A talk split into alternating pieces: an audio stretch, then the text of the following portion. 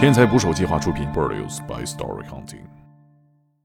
当时是冬天，嗯，就在床上平静的死，大概整个人呢身上已经长出湿霉了，都发白了，这个事儿对你来说有没有什么影响啊？也没什么影响。这个是因为我们当时当警察说我们领导带的好，我们教导员就说你们穿的警服就天下最辟邪的东西，怕什么怕呢？嗯，真正接受不了的是，是我同事就死在我面前。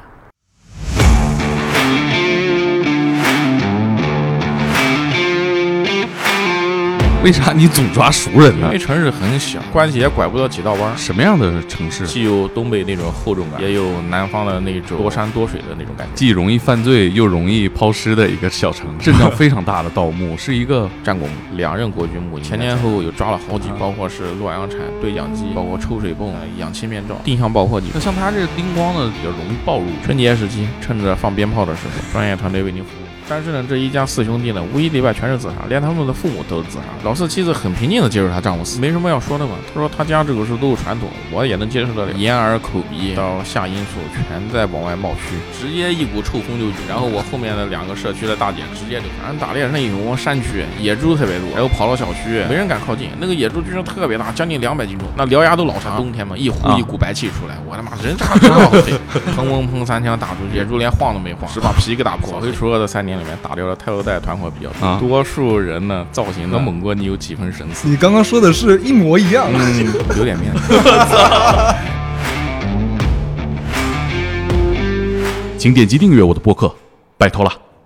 Now I got to cut you.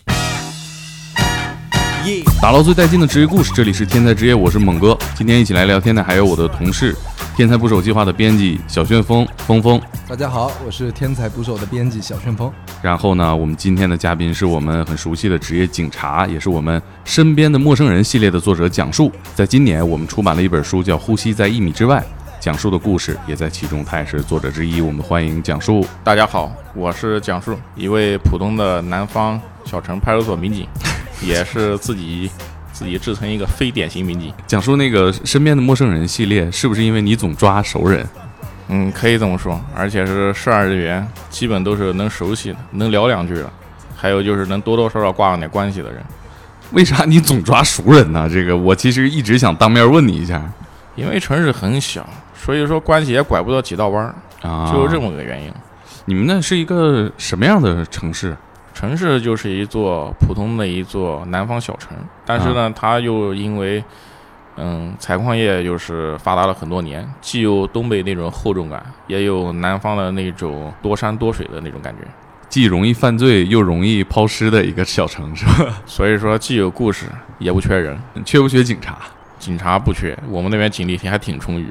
就是因为犯罪行为太多了。嗯，犯罪行为近几年应该说非常非常的少，也是治安这几年大幅度扭转了一个效果。刚刚我和蒋叔不是在这会议室里等你嘛？啊，然后我们俩就看着你，蒋叔他突然跟我说有了一个新发现，他跟我说他从警挺多年了，自己有一套辨别罪犯的经验，在我们公司里边纵观了一下，嗯，然后他跟我讲了几个特征，嗯哎蒋叔，我们最近就是扫黑除恶的三年里面，打掉了泰罗代团伙比较多。啊！ 你这样看着我，我有点害怕。多数人呢，造型呢和猛哥你有几分神似， 你刚刚说的是一模一样，留点面子。我跟你说，他一直是我们这个团队的这个外形邪恶担当。他呢最多就像个吸毒的，而你吸毒因为属于治安案件嘛，哦、我我长得像那个刑事案件的是吧？嗯对，那就是刑事案件了。 薛峰，我跟你说，这是没把杨哥请进来，把大洋马请进来，讲述当场就得抓他，你有有，刚刚他说了以后，我马上请他看了一下大洋 马，是？吧？然后他说大洋马不像，猛哥才像 啊，哎，这为啥呢？大洋马平时就是那个 雕龙画凤的那个卫衣、大皮鞋是吧？牛仔裤、大链子，为啥他不像？不是，您把眼镜去掉更像，我一般像什么样犯罪？都是那种往人家门口一站，手里掂个一张借条，一一把砍刀， 就是那种很典型的一种套路贷讨债人员。反正你对我形象的描述我都会剪掉。 我还挺意外，我以为都是凶神恶煞，我看着不是慈眉善目的吗？就说明是不是其实你们抓的接触到的罪犯，其实跟我们想象当中往往可能不太一样，嗯，不一样。不一样。非常不一样。多数其实都是泯然众人，你不如果是不坐在这张铁铁椅子上，我也不知道你是干什么的。你大学学的啥专业国际经济与贸易，啊？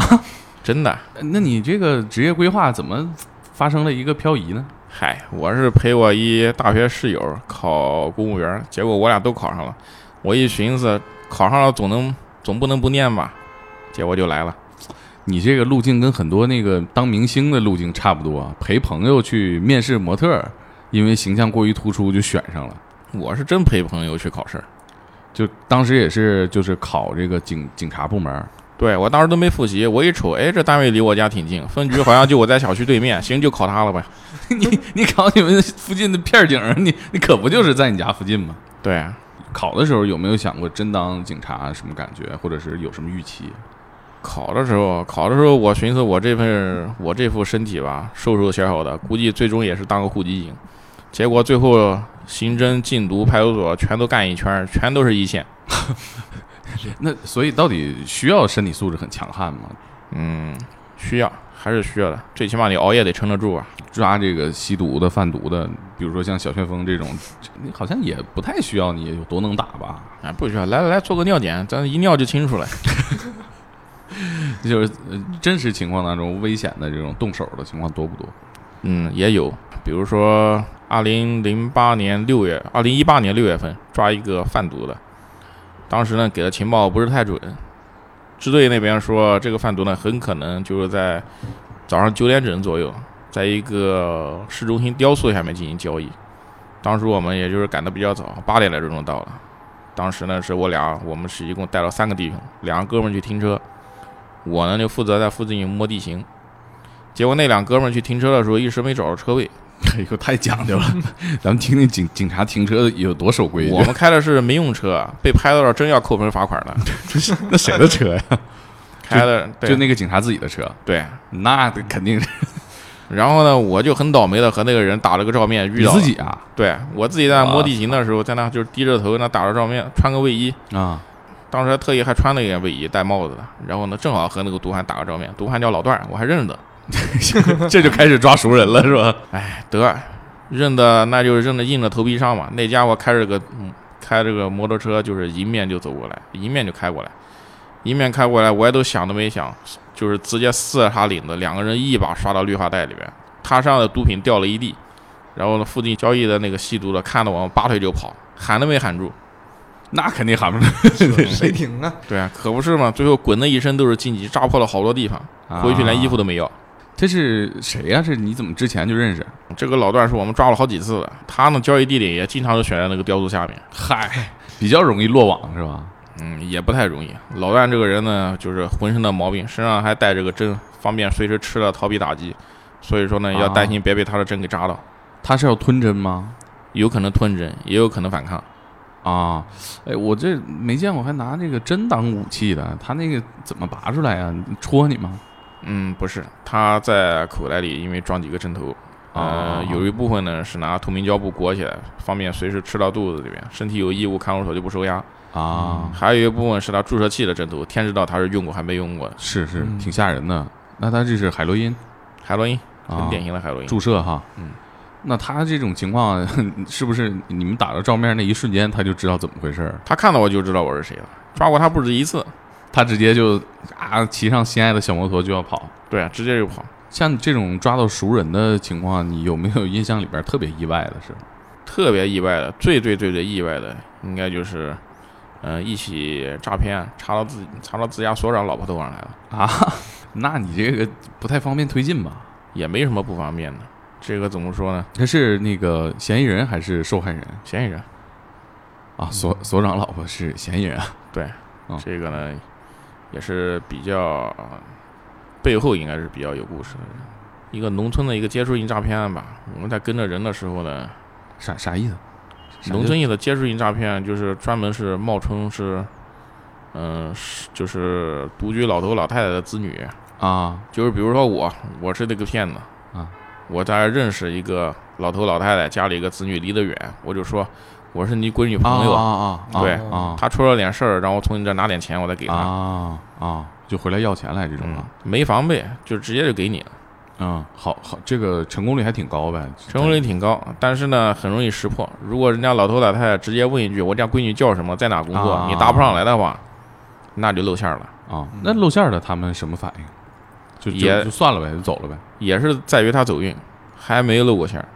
我那这这，我觉得这个大家也都跟自己的家里边儿老人说说啊，多问两句啊，嗯，别因为村太里人着他急。有时候村里人他朴实啊，他没想到会有这么多套路，嗯嗯，那他总共骗了几个呀？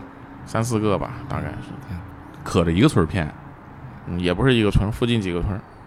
啊，这是你们当时接到报案去去去抓薛二八然后跟着监控是跟了一路，然后呢，发现他把这个钱还没误认呢，就存在一银行里。我们去调那个储户信息嘛，就知道这人是谁了。是谁呢？最后呢一查，就发现呢原来是别的区的一个所长家属。啊，我说搞错了吧，应该可能是穿的一样的进银行的，我们调错了信息了，重新调呢也没错啊，对着人脸比一下也没比错呀，就是他呀。最后呢，经过外围调查也知道，这这个呢，他在之前就是嫁给那所长之前，好像还有一家庭，啊啊还有一家庭呢，就有一个闺女，那闺女是吸毒，啊，他给闺女抽出了毒资，然后干了这糊涂事儿。嗯嗯，所以就是就就再干两票是吧？对，挺心酸的，也挺感慨的。嗯，都说是母怜幼子嘛，毕竟自己的闺女走上了歪路，嗯她还不好意思问现在丈夫要。这毕竟现在丈夫是派出所的是吧？之前还有跟我讲过一个，就是可能和这个相比要刺激一点儿，就是讲述自己有一个线人，也是特别熟熟人，就是旁边开网吧的，也是他的一个线啊人，对最后成了一个大毒枭的一个事儿。哎，有这事儿，这是我们辖区呃网吧老板儿，他呢就是也是一个前科人员，因为吸毒被处理过，赌博被处理过，曾经还因为非法持枪被判过，那他这个事儿挺多是吧？前科累累的人物。那年龄才不大，才九几年那个孩子，啊，那社会经历挺丰富啊。丰富啊。但是呢，他呢最后是改邪归正，啊开一网吧。嗯但是呢，他是那个网吧呢，经营是经营，但是他有一点儿，当时办不下来消防证，啊，因为他自己呢条件有限，也没有办法呢，就是把它装修的多好多好。嗯，而且外部得加装一个逃生的小道儿，对吧？我记对对对，就总上网吧知道这个是吧？警察一来查了，我们这些未成年的就从后面就走，就 但是他比较特殊，他没这么多钱去搞那些东西，但是之前支起来去搞个营生吧。嗯嗯嗯然后呢，就是因为他消防的问题，虽然说我们都盼着他有点营生，但是你总不能就是一个正招不全的网吧给支起来吧。嗯，对，也有隐患呢。嗯，查了好几次，最后呢，是我们就干脆有的时候啊，有的民警也不想再查了，说你好不容易有个活干儿，之前就是个问题少年，对，嗯反正也反正我看你那生意也不好，你那个网吧的来源也主要指望也主要来源于代练， 嗯，代代练，给合着人给人对。带人代砍传奇，代练梦幻西游赚点钱，天哪，这那这网吧干到这个份儿上，确实生意不咋地，是吧？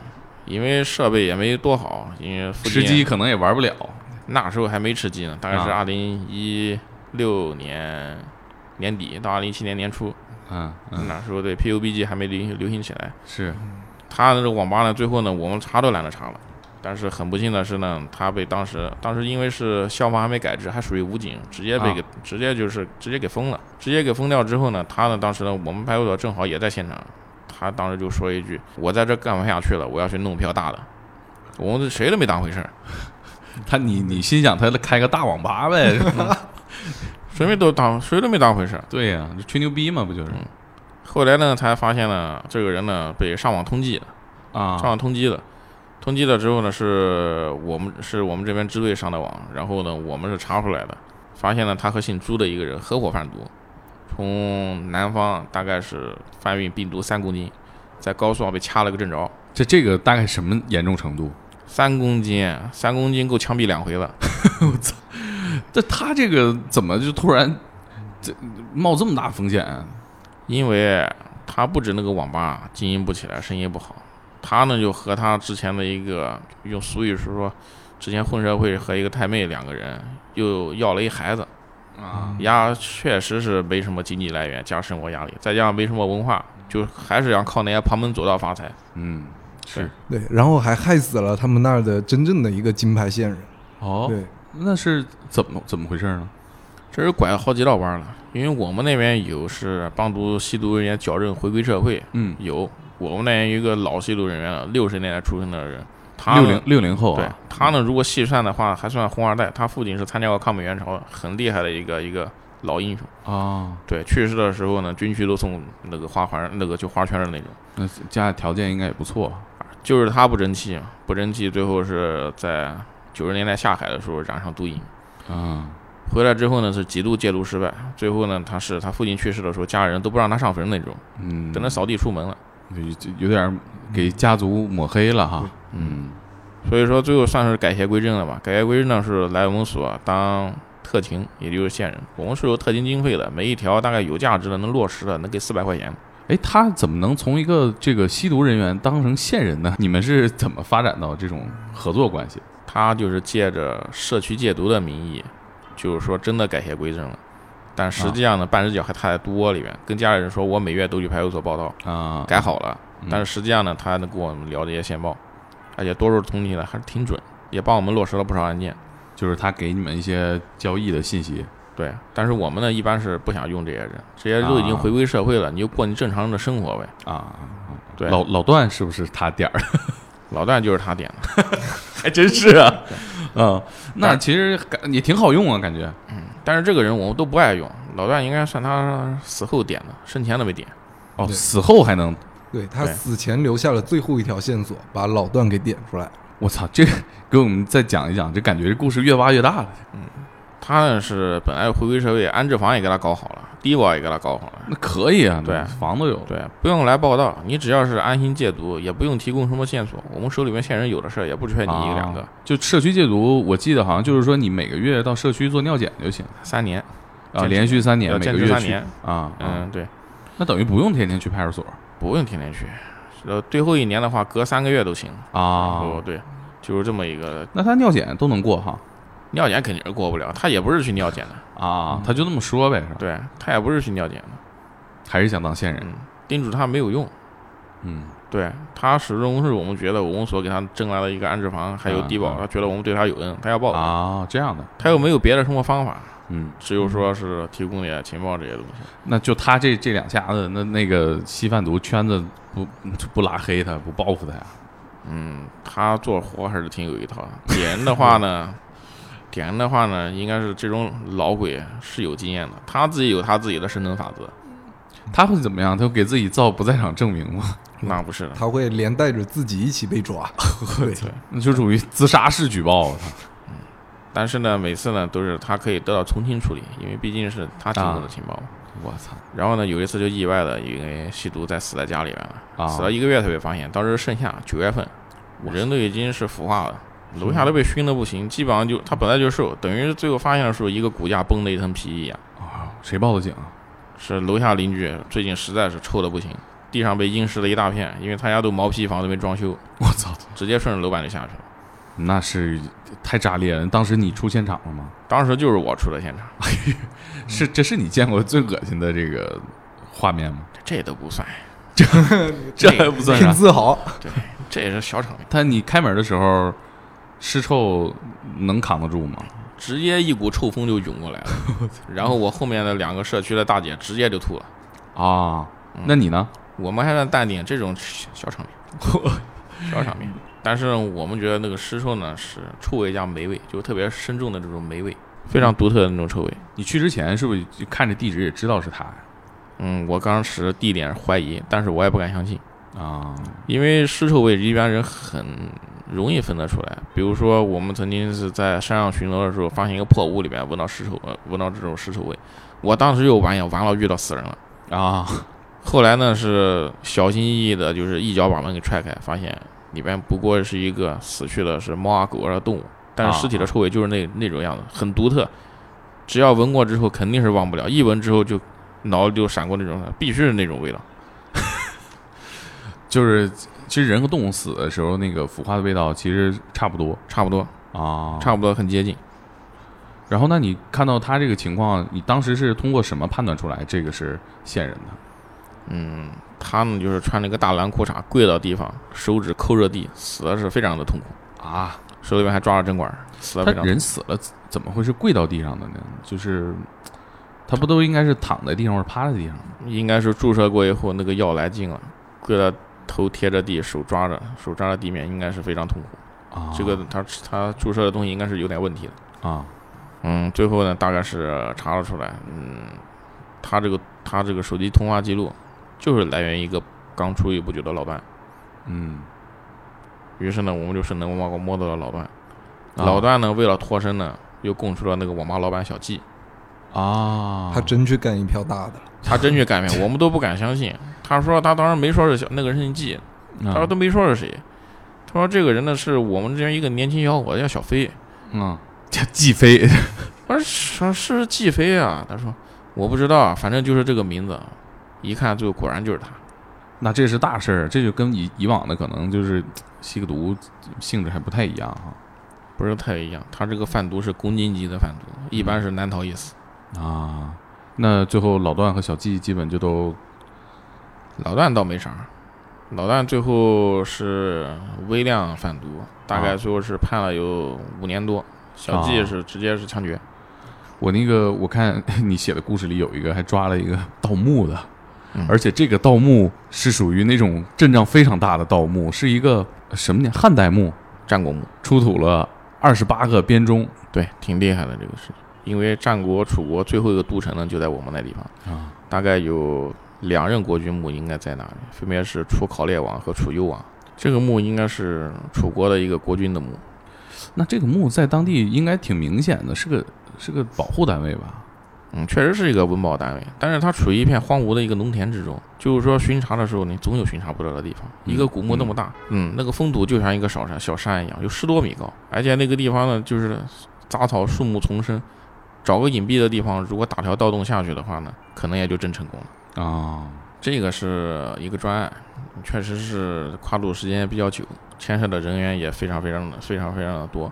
但是呢，是这个墓呢，确实无疑是很多很多盗墓贼的目标。前前后后有抓了好几波，但是这一波呢，还真成功了，是来自于外省的和本地属于勾结作案。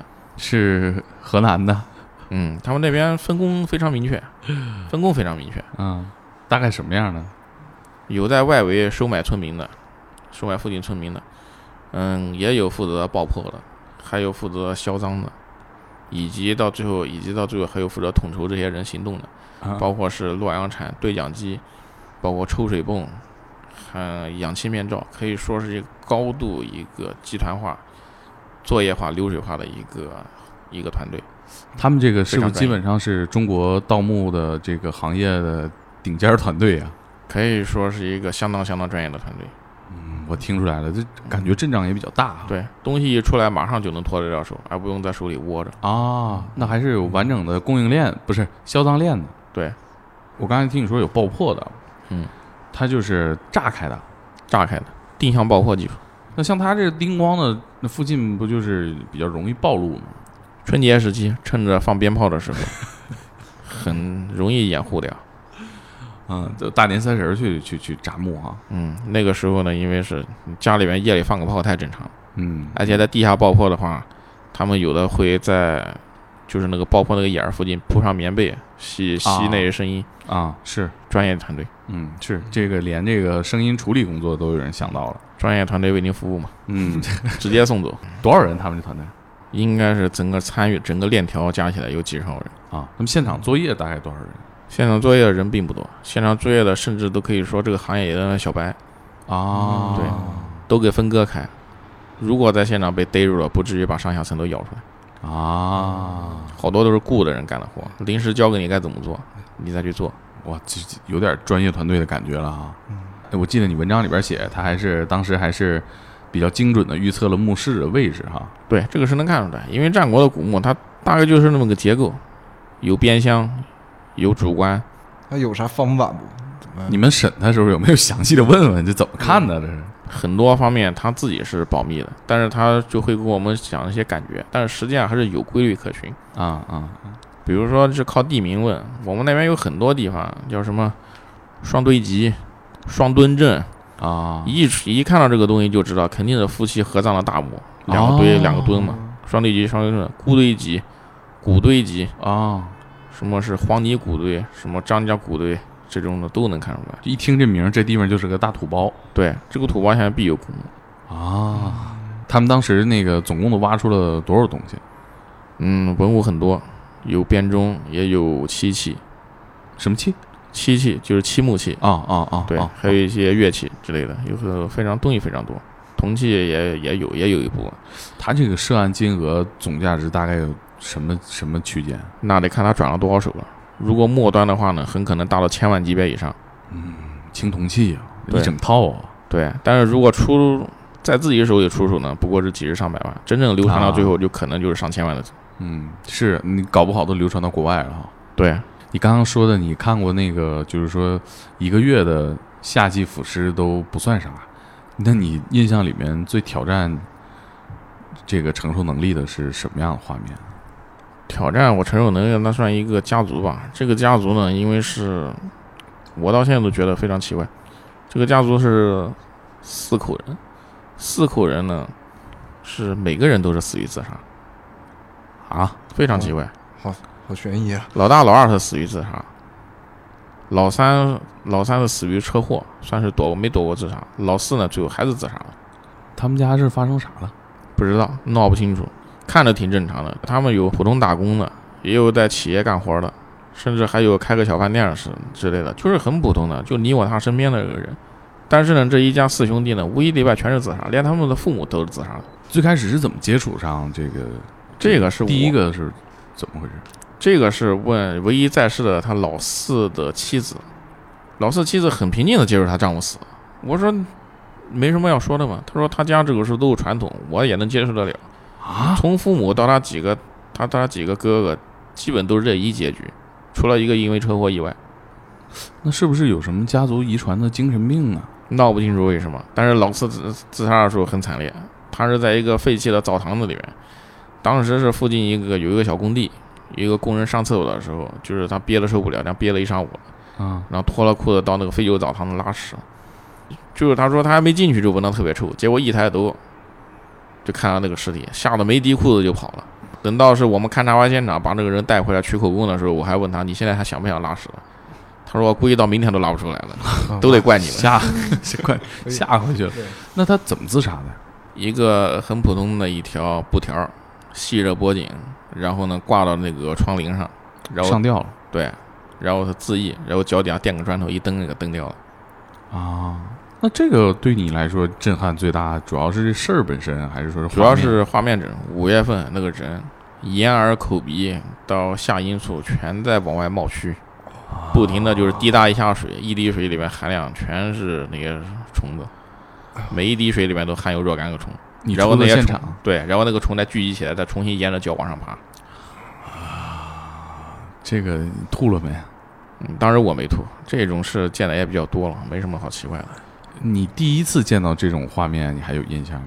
第一次见到那个画面是一个独居老人在家去世的，当时是冬天，嗯，就在床上平静的死，平啊静的去世的。被子当时殡仪馆掀开的时候呢，大概整个人呢身上已经长出尸霉了，都发白了。啊，对，味道倒是没什么味道，味道很淡。那会儿你当警察多久了？那时候是第二个月，第二个月，嗯呃，这个事儿对你来说有没有什么影响？就你做这个职业，也没什么影响。如果要是论，这是因为我们当时当警察的时候，我们领导带的好，我们教导员就说你们穿的警服就是天下最辟邪的东西，怕什么怕呢？嗯，挺酷的真正接受不了的是，是我同事就死在我面前，啊。我这个我真接受不了，当时眼泪就下来了。嗯，那是是是抓人吗？还是什么情况？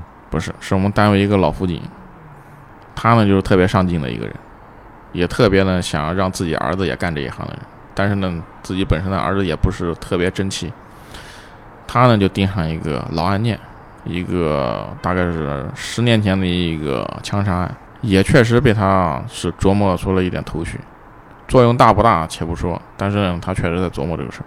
嗯，有一天呢就是。他第二天该他上班的时候，他特别准时，这个人特别准时，没上班。到中午了还没上班，然后呢，所长就让我打电话去找他，打电话没人接。我们还他这个人特别有时候喜欢玩，出去旅游，我们也约他去旅游了呢，但是也不至于是谁谁都不给没给说吧，连假也没请。就到他家门口，然后敲门也没人应，然后打电话的时候呢，里面也没听到手机震动，还是觉得奇怪，于是又找到他哥，他因为离婚了，自己独居在家嘛，他哥有他家备用钥匙，然后把门一打开，然后呢，当时我正吃饭呢，打电话说他姓靳，说老金走了，什么时候的事？他说已经有大概估计有好几天了。然后一到现场，看到地上有几个酒瓶子，他躺在床上，手机静音在那充着电，然后人就人就这么走了，很平静的走了。当时我们单位都知道他这个他生前是个什么样的人，他是嗯、怎么回事呢？是喝喝喝多酗了他是平时酗酒，啊？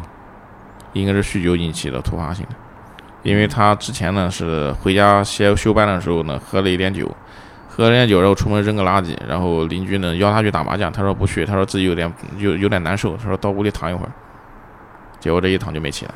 也也也难以预测，啊难以也难以预防，啊你什么也做不了，这就是一个非常意外的一个。给自己嗯可以说朝夕相处的人收尸吧，勘察现场吧，嗯挺那个的。你是直接就认定他是喝死了？然后门是反锁的，窗户什么都没动过的痕迹都没有。然后呢，最后呢是，当时呢是法医到现场的时候呢，看了人嘴边有血沫子，脸都青紫了，他说突发疾病肯定是心梗。呃，他为什么自己对这事儿这么执着呢？他这个他不就是一个辅警吗？据我了解，可能辅警的条件也不是很好。他呀，他还有一种那种老辈人的思想嘛，自己认为儿子那种接班的那种思想。但是呢，现在这逢金必考的环境，接班肯定是不可能了。嗯，他就是琢磨着自己是优秀父亲，能够自己儿子以后走这条路的时候，多多少少能把他引上一点。可是辅警这个，你说优秀再优秀，他条件也是很有限的，这个收入嗯，当时的他们的收入是一千七，也就刚够温饱。哪年的事儿？这个收入水平一八年三月六号的事，那太少了。对，确实少。现在也不过才刚刚过两千，这个活儿是每天都要坐班儿，也不是，他们是每一个月值十五天班，上一值、上一休一，啊啊，等于说只一半儿时间工作。对，一半时间都在工作，但是辅警这个活儿，据我了解，好像还事儿还挺多挺杂的。确实挺杂的。小到拍身份证照片儿，大到晚上看个嫌疑人，啊，都得做，甚至抓人也得也得跟着上。这老金干怎么样？嗯，挺优秀。他在传达室，嗯，可以说每天都工作，先到他那，然后再从他那给散出去。打电话求助的、嗯，报案的，还有就是什么拍身份证照片的、报警的，全都是从他身体、是他嘴里过一遍，然后再分发给下面的人去做具体事儿。那感觉这应该工作能力挺强的，这个活儿感觉挺难的，工作能力确实强。因为他等于说也是一种调度嘛。对，那他有什么机会转正吗？像这种辅警啊的话，当时没有政策，不像现在附近转正是有政策的。当时那一八年的时候，哪来的那些什么政策？他寻思的就是，得让自己是就是直接这样了，得让自己儿子给干好。那他儿子后来当警察了吗？儿子没有，儿子最后连辅警都不愿意干，他和他爸没什么感情。那他原来是干嘛的？他原来他原来就是国营国营厂的一个下岗下岗工人，嗯，等于说他是之前一直就没有机会转正吗？对，之前没有，之前因为国营工厂下岗改制的时候名额有限，有的人呢真改成直接就改成民警了，那是非常非常走运的，名额也比较少。有的人就改成城市联防队。嗯，城市联防队呢，后来又转制成辅警嗯，他呢就是跟大多数人一样，所以你的就像你所长一样，你所长也是工厂出来的，但是他是运气好的那个。我们所长是他当时工厂效益好，他把直接把工给辞了，考个警考个警校，回来之后分配的直接分配过来了。啊，他俩年龄是一样的人，一样的年龄，又在一个单位干活，但是以他们那些老民警都能开到五六千的工资的，他们辅警才一千七呀，他心里能平衡吗？啊，那你说他支持他这么认真干这个活儿，他是特别想当警察吗？还是对这事儿特有理想？一个是自己是在这个单位是被认同，另外一个呢可能是他儿子的原因多一点。啊本身就离婚，离婚了之后呢，儿子呢还是个问题少年，他当然想把自己儿子引上正路了。很热爱这个工作，或者说你很希望把它干好，但往往可能不见得有这个、呃、运气啊。我觉运得这气和机会，就等于说是你职业过程当中对你触动比较大的一个事儿啊。对，给自己身边的人看尸体，那自然是不好受。对啊呀、你看你不光是抓身边的人，也送身边的人哈。嗯，第一个让你觉得特别棘手的案子是什么样的？还有印象吗？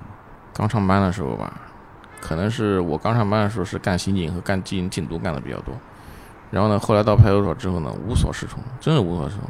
就事儿小了，忽然嗯，调解抓不住重点，被两方当事人来回投诉。 调解调解什么情况？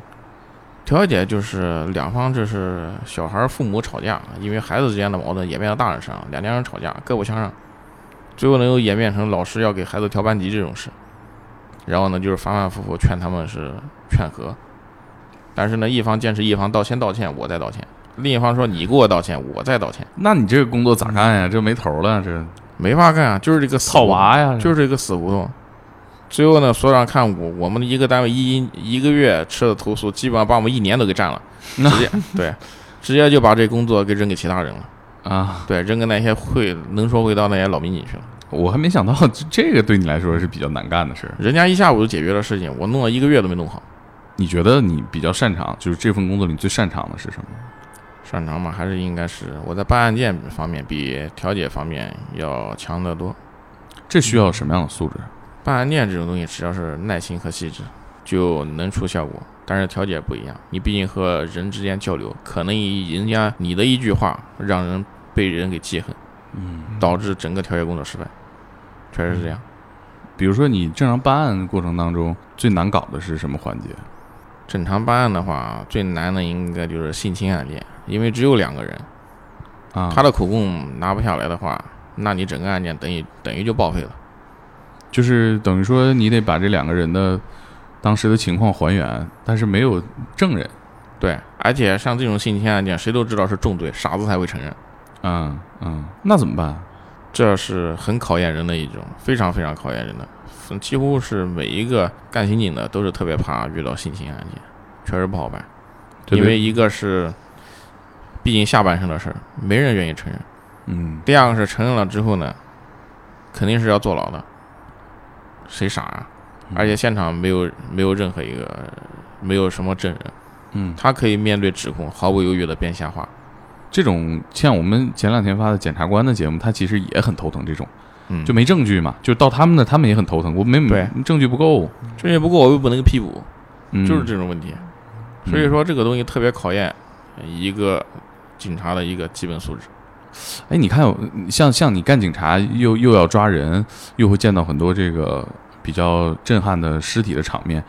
我觉得听你说最头疼的事儿，就基本都是调解呀、或者是缺少证据的事儿。你是不是胆儿特别大呀、那倒不至于，因为我们是有不同的习惯的。如果是起步从派出所干起的，那已经被练出来了，那简直就是能把死人给说活的嘴。但是如果你干刑警的呢，多数都是干一些幕后侦查和办案件的工作。你到派出所面对形形色色的群众，你自然会根本无法适应。像我就两家人为了一根水管，应该是安在我家门头还是他家门头，都都争了个都争论了几十年的事情。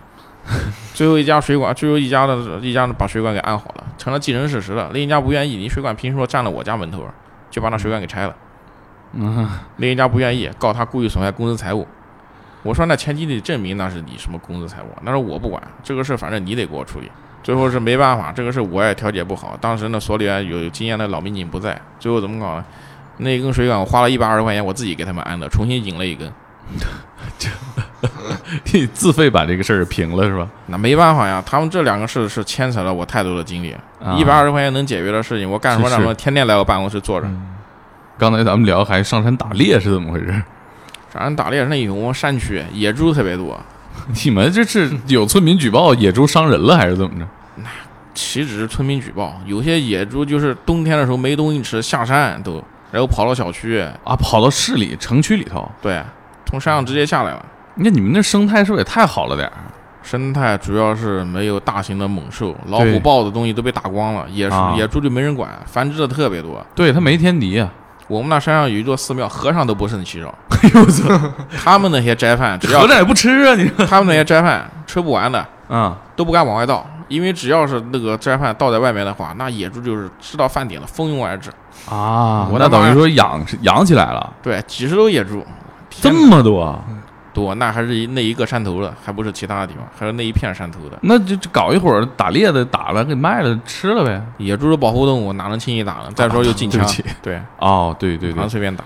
除非他是威胁到一个。小学鹏家有有猎人家属，对，我们有一次就是闯下来两头野猪，啊闯下来两头野猪，当时我们一个老民警姓张，他这呢闯到哪儿了？那野猪闯到一个小区的一个竹林里边，那个竹林旁边的有一个垃圾桶，野猪呢扒东西吃的时候呢，没人敢靠近。那个野猪据说特别大，将近两百斤重，那獠牙都老长。那太那你身们上哎，你们有没有拍照片儿？这个当时没拍，当时身上那鬃毛是根根直立，没人敢靠近，这个太吓人了吧？就是那扒东西吃。然后呢，人靠近的时候呢，它就那冬天嘛，一呼啊一股白气出来，我他妈人他妈真往后退。哇这跟他妈斗牛似的。那这是冬天，这冬天 人呼就都有白气，更别说那两百斤重的野猪了，嗯比人都重，一股一白气冲出来，然后自己自顾自的在那扒东西吃。嗯，怎么办呢？我们那姓张那个老民警就是拿了一把手枪，六四号、六四型、六四式手枪，嗯然后里面压了他个五发子弹，啊，砰砰砰三枪打出去，野猪连晃都没晃，只把皮给打破了。野猪生气嘛，对啊，但是它野猪胆子又很小，它就往竹林里钻，啊，钻竹林也不是事儿啊，那玩意网都伸不进去了，竹林那么密，没有办法，一个匣子打完了，野猪就破脸皮，太狠了，战斗力太强了，拉了几年蛋，一些人在那围，啊只有把它给围住，等野猪出来的时候拿网给嘎把它给网住。但是我当时在现场的时候，我也觉得扯，那野猪两百斤重的想冲对啊破我们这个网，不还是轻而易举的？浑身是是吧？对五花三层肉，你这嗯，当时呢是两把枪，大概是两个弹匣打空了，没用，有不少把有打断竹子的，但是打中野猪身上的呢都是少数，啊，就是围上它拿拿网是什么样？是是是那种渔网，还是说拿一个杆儿带网兜？网兜？对，带杆的网兜那谁那你拽不住我呢？肯定拽不住啊。但是那东西我们手头只有那种东西，啊，套住了之后就乱枪打它手枪那种东西准头也不是特别好，啊，对，有不少打地上的，也有啊打竹子上的，但是打到野猪身上的呢，仅有几发，但是呢，也只是破了脸皮。你指望野猪把血流血流死，我看也有点困难。这儿给大家科普一下，就是我家是猎人家族，对，猎人世家，对我们那儿也是盛产野猪，但是野猪它皮其实不是单纯皮，它它会在泥地里边打滚，嗯打对滚以后去蹭松针，给自己晒干，是像个盔甲一样，所对以就是箭啊、弩啊，普通的子弹可能打就是流血效果不太好。哎对，你们家族是怎么打野猪的？我们家族的话得猎人证啊，然后但是以前特别穷的时候，他们其实没子弹啊的，他们、而且野猪会下来拱地，一拱地家里就得饿死人，就是野猪嗯啊荒很厉害，有但是害这东西对，然后他们就会拿一个报纸啊包上番薯啊毒药然后还有火药，还有 石头。毒药没有用，野猪那个体量毒药没用。哦，然后毒毒都不行对，然后番薯、石头、火啊药放在一起，然后野猪一咬，咔嚓火星出来，大半个头就炸没了。啊，那个东西在我们那也有，外号叫一 咬炸，一咬炸，对，对外号叫一咬炸，但是我不敢用那东西。那玩意因为是有的家里面，我们那有养羊的，也有养马的，啊，啪一咬把人家家畜给炸死了，赔都赔不起。那能炸那么大劲儿啊！对，那玩意就叫一咬炸，而且这东西叼着就是冲你过来了，这个这也挺挺危险我那也啊！不敢玩那些东西。一咬炸一咬炸。对，就叫一咬炸。太形象了。嗯，那这个你们那儿其实是对这个是还是也是经常就是不堪其扰对，它就是它会把你家，比如说如果你家木头是松木或者什么好一点木材漆了比较响，它会下来蹭。啊对，，把你的那些田啥的全全给拱了。嗯就是比老虎还讨厌，老虎会比野猪，野猪还不怎么怕人，老虎是就见到人就走了。对，猫科动物也比较敏锐敏感啊，不像野猪皮糙肉厚哈。那你们当时咋弄啊？这要要不用一咬炸 那野猪身上就光剩光剩那个血在那，光流血了。我们指望它失血过多，估计也是扯。对啊呀，然后呢，就是怎么办呢？就继续放枪，没办法，反正子弹不要钱。嗯，然后呢，野猪大概是被打急眼了，就冲着我们那姓张的老民警就一头就拱过来了，嗯 张张师傅是 吧？冲着当去的，差点给他给哎绝、呦直接给我绝育了。但是那老张呢，之前应该是因为当过武警，他啊比较灵活，噌的一下就窜到旁边，然后野猪没冲进去，又重新进了我竹操，林这。太悬了！我们当时活在当下嘛，那个野猪。活在当下，对活在当下，野猪差点把他给绝育，那两百斤冲着裆来了，对啊那呀冲击力多强！这都不是绝育的事儿了，这可能就是得得得得得截瘫了，这都太狠了。当时这没办法，最后从防暴大队调来两把七九，然后交叉火力，直接把野猪给掀翻了。这是呃冲锋枪，七九轻型冲锋枪，直接把野猪给掀翻了。武警几个武警啊？啊、不是武警，是我们防暴大队的，也是我啊，们分防局暴的，大队，嗯，就是两个人拿两把枪对，两把轻轻枪，几个点射野猪就倒了，啊，拿那个枪劲儿大，能穿透。对，那他是嗯长枪，啊那猪怎么还在那儿啊？他不跑啊？猪啊，在竹林里边不敢跑，这逼被我们逼到一个角落里边了，啊临死想搏一把，差点把老张给废了。老张事后怎么评论这个事儿？老张事后他说：“我就要把这个玩意给 吃了， 我要报仇。呃，怎么样？后来你们吃了 吗？”最后呢，应该是几个派出所吧，你一条前腿，我一条后腿。就分了。对但是据说呢，只有一个派出所大厨能烧得好，其他几个就是咬一口就扔了。那个大厨呢，他会烧野猪，重油、重盐、重调料，把那骚味给去掉了。嗯，其他几个单位呢，厨子手艺不够，烧出来的是又臭又难吃。零几年那时候，公安局保障也不到位，加上我们这是一个山区派出所，啊，生活条件也特别差。嗯，办案经费和食堂经费都是连在一起的，有时候遇到案件特别多呢，那吃的就得差一点，啊 或者呢就自己自掏腰包。但是当时工资又穷，是你再拿一百多块钱去买个管儿什么这种事儿，咱也躲起来了呀。所以说那时候呢，管理上面呢，就是说也很不方便，很多人呢就是也有不干的。确实，有时候案件多了，人又累，就就就想吃东西，一吃东西，一吃东西呢，食堂保障呢，经费又经常被花光，嗯嗯，对，东西都费在案件上了。你给车一加一箱油，去外地抓个人，再回来，嗯发现办案经费花差不多了。嗯嗯然后那边又是比较穷的一个分局，保障就很不到位，于是他就想开发什么呢？自己养鸡，自己种，自己种菜，哎呦，快跟他说一下老废物乐园。 老废物乐园我们那边这是一种调侃，是一种调侃。很多一些民警如果犯了一些错误的话，或者就是快退休的话，就会到一个山区一个非常闲的一个警务站或者派出所那边，一年都不接两个警， 啊，然后就在那就就在那待着，就在那待着。然后呢，被我们戏称为“老废物乐园 就就就没活儿是吧？”，对，戏称，但是不能当他们面说，要不然他们肯定要拍桌子起来。我当年可是办过办过什么案件的，能给我们、对但是目前是属于主主业是打野猪是吧？主业是巡山、护林、嗯，驻村，哎也行啊。这个他寻这个山是不是周围有盗墓的这种山？嗯，巡了山，有些山里面确实有古墓，也有是盗挖墓的情况也存在。嗯我们那边对是汉代古墓和战国古墓特别多。呃，我记得这个《呼吸在一米之外》这本书里面还写了一个你呃，你写的一个故事哈，嗯，给我们讲讲这个故事呗。嗯，这个故事其实就源于一个，一个是一个是被疫情封控在一个本地的一个小女孩，她呢本身是据她自己，她自己呃是有抑郁症，但是呢最后呢是医院的那个东西我们看到了是双向情感障碍加加精神分裂。啊，那其实还不是一种病，完全不一样。她来探亲的时候呢，因为就是就是带了那几天的药，结果突然呢就出现这种这么一个事儿，疫情了，席卷全球的疫情，谁也没想到，嗯药吃完了没有办法也找不到，等于说是当时是封城了。对，那要当时不能开药吗？能有药，但是他吃的这种药呢，在我们这边呢确实比较难找，我们这边一个小城市哪有对这些东西又不是特别药品又不是特别齐全，嗯，他吃的那种呢还真没还真一时半会儿没有，得从外面调。嗯但一调呢，又不知道得等到什么时候，啊，所以说等风控这个，只有等他一解除的时候，立立即把它往回送。这个案子是怎么到你手上的？等于是去救命。这个因为是之前呢，我们一直在盯这个事，在想办法把它给调配药品，啊想办法给它调配药品。是但当时是呃谁报的警啊？当时是他他姥姥，或者或者就是他奶奶，然后说啊外是婆对是说这么一个事儿，说我们能不能帮忙我要调配药品？我们询问了，哎确实没有，从市周边城市调呢，也确实呢也比较难调。啊，代他表报警是你出的警吗？对，当然是我出的嗯。然后呢，过了没多久呢，他居然又遭遇了一场电信诈骗啊！疫情期间骗子没歇着，这他他们的那个舞台还能继续发挥和操嗯作，对吧？对，啊疫情期间真是骗子都没歇着，没歇着之后呢，遇到遭遇这种电信诈骗这种事情，我们肯定是重视，又跟他说了一下患者的这个情况。可以这怎么回事？就是他，就是他，他已经跟你报警说药的事儿了。嗯，对。但是后来我们又又了解到电信诈骗这儿啊，对，这个顺便给给听众和读者科普一下，嗯如果是自己遭受电信诈骗的时候，嗯，一定要去报警，而且时间不长的话，反电诈中心会给你临时是冻结这个这个这个转账，而啊，且是有一定的成功率的，嗯，对嗯，嗯，等于一定要说，及时，等于说你钱转出去了，发现有问题，马上报警是可以冻结的。而且一定要最重要是连接当地的反电诈中心去，把资啊料给说详细，人家好帮你冻结。嗯这个得警察帮忙联系吧？这个是自行也可以自行接过去，啊可以自行接过去。明也白可以报案的时候，也可以报案的时候，但是一定要快，啊，多长时间来得及啊？大概？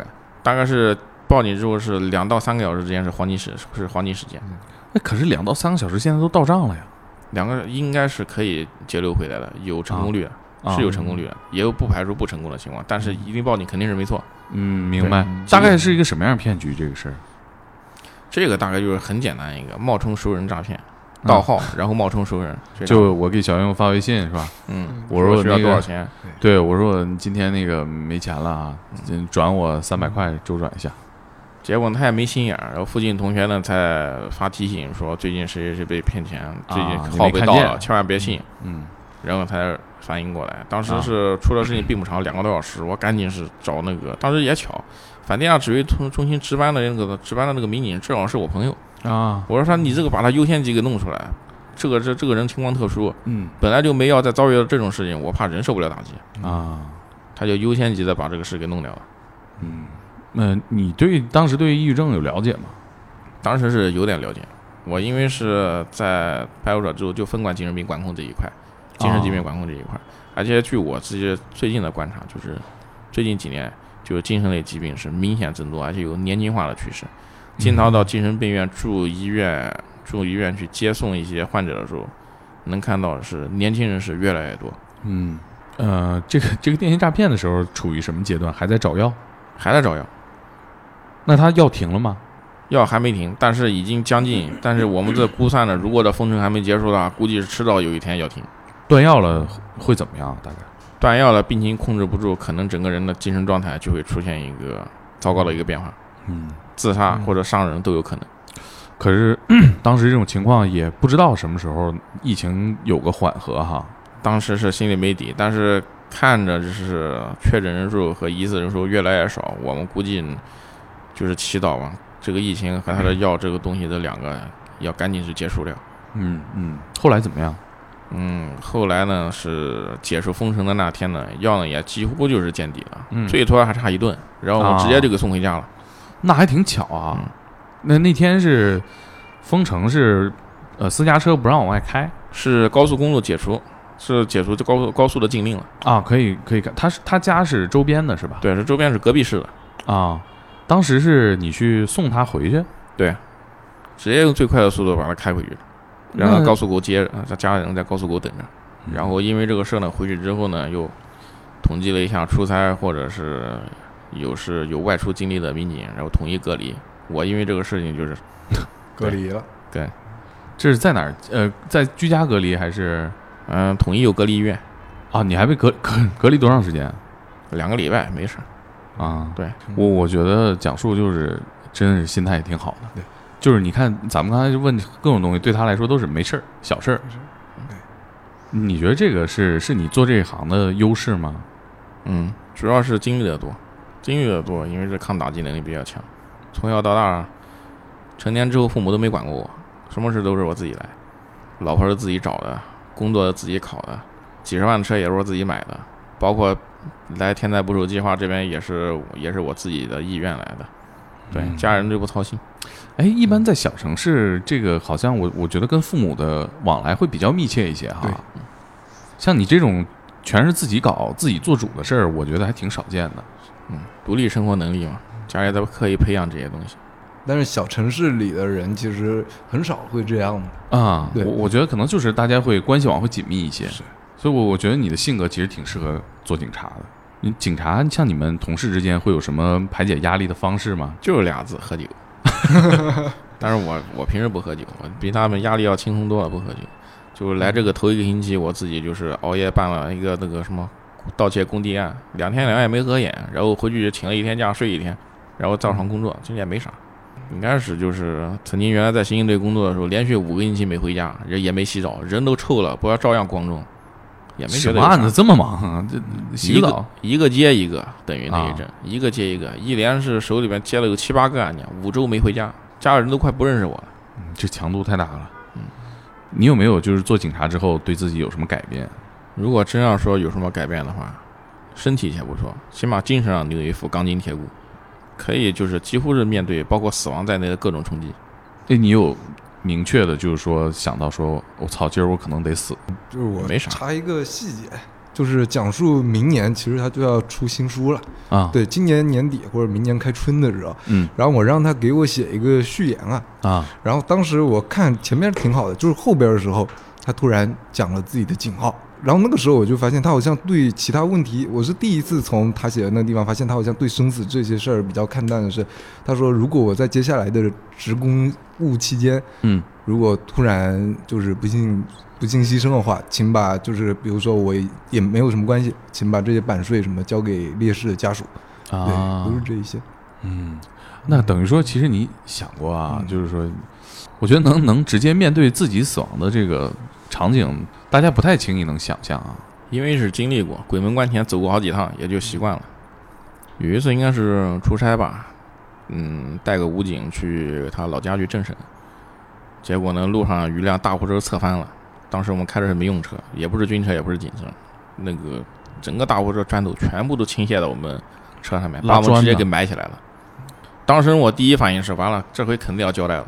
那不拍瘪了嗯，侧翻的时候啊，只是货浇在我们车上了，啊但是车幸好是往前滑了一段，没有砸到车上，啊，非常险，大概就是几个公分，一阵灰，等那个灰散过之后，勉强能通过前挡看到，呃，前面一个大货车躺到地躺到路上，然后我们上面全是砖头，说从门也打不开，从天窗上爬出来了，赶上个这是一车祸， 完全是一个意外。前面那个大货车就正常行驶，结果有个限高杆，他那个货堆太多了，一车的砖头堆的太多了，被限高杆给刮倒了。然后呢，我们车在后面车距过近，整个就被给埋了。当时第一反应完了，这下子。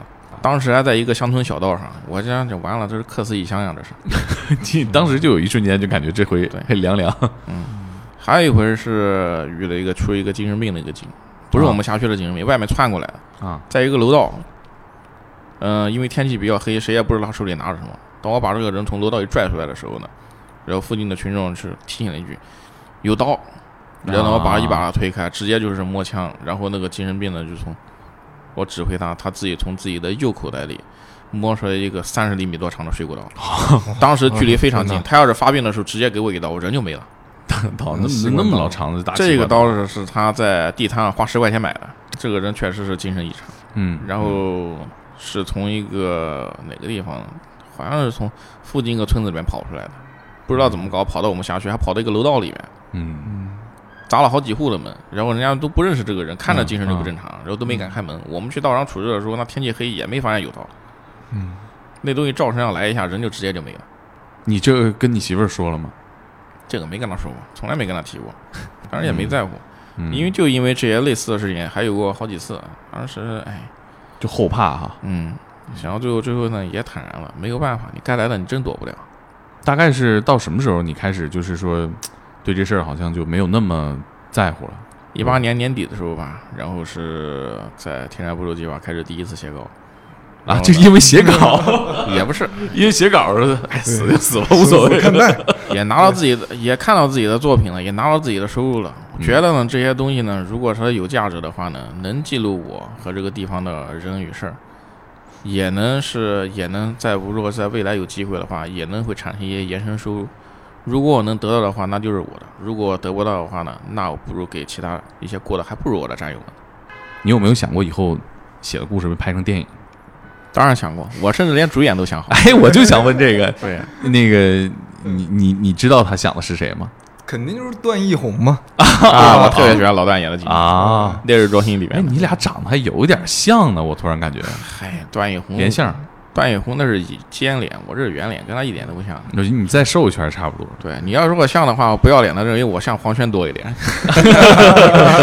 也有点像，有点挺像喜欢啊黄轩的。黄轩他弟弟也是警察，他和我还认识。哦，是吗？嗯就是我们积极推进这个过程当中，没准儿以后就就演了呢。其实我问一些这个咱们的作者问题，大家其实没有太明确的这个想法啊，就不像这个讲述已经想好了。思维比较跳动，不然怎么能写出来？这个我们在线 Q 一下段奕宏老师哈，这个有有有个活儿，我们也希望尽早实现哈。嗯，挺好的。段奕宏能演师傅的话，那是黄轩就演我吧。啊，可以可以可以，这年龄也差不多。